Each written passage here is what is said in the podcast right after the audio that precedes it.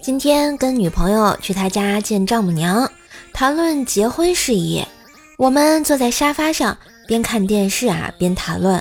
丈母娘眼珠子一瞪，对我说道：“不是我卖闺女啊，我养了二十多年，没有五十万彩礼，这闺女啊，我是绝对不会让她嫁的。”我刚要说话，只听见电视上的一位老鸨对一个秀才说。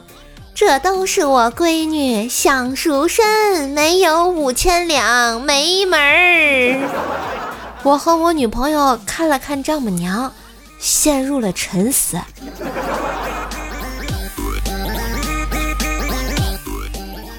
在小卖部买水，边喝边付钱的时候，才发现没带钱。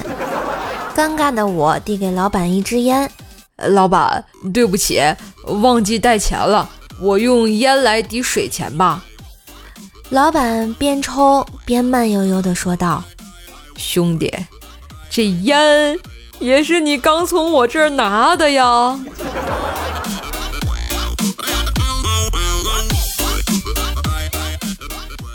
晚饭后，冰棍哥坐着看了会儿电视，冰棍嫂起身开始脱衣服，说道：“老公，想运动一下不？”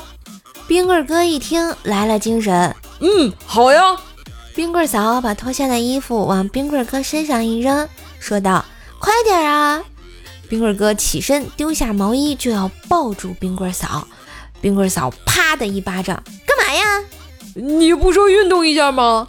老娘说运动一下是叫你把衣服洗了。同事说啊，这衣服好看，明儿我还得穿。靠尼玛！咋地，冰棍儿还想造反？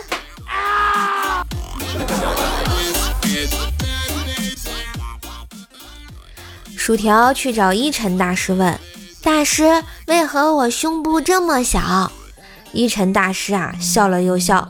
薯条接着说：“大师的意思是让我不要在意，一笑而过。”一晨大师又笑了笑说：“你理解能力怎么这么差啊？”我是让你多笑笑，乐极生悲。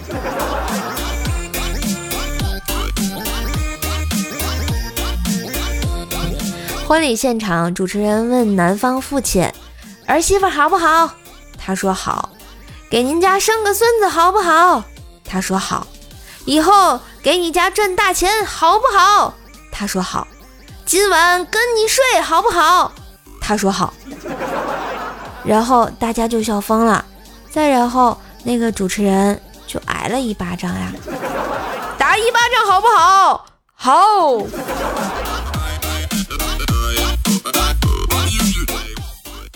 去年冬天啊特别冷，我喜欢把手伸到男友的袖口里取暖。有一次他突然说：“我两件夹克的袖口都越来越大了，再这样以后不穿夹克了。”我白了他一眼，然后说道：“你还好意思说呀？我三件毛衣的领口都大的没法穿了，你说咋办？”哦，嘿，今日份的开心你收到没有啊？今天的段子就播到这啦，喜欢节目记得关注专辑啊。记得订阅一下，点赞、留言、分享哟！也别忘了给瘦瘦的专辑打个五星好评呢。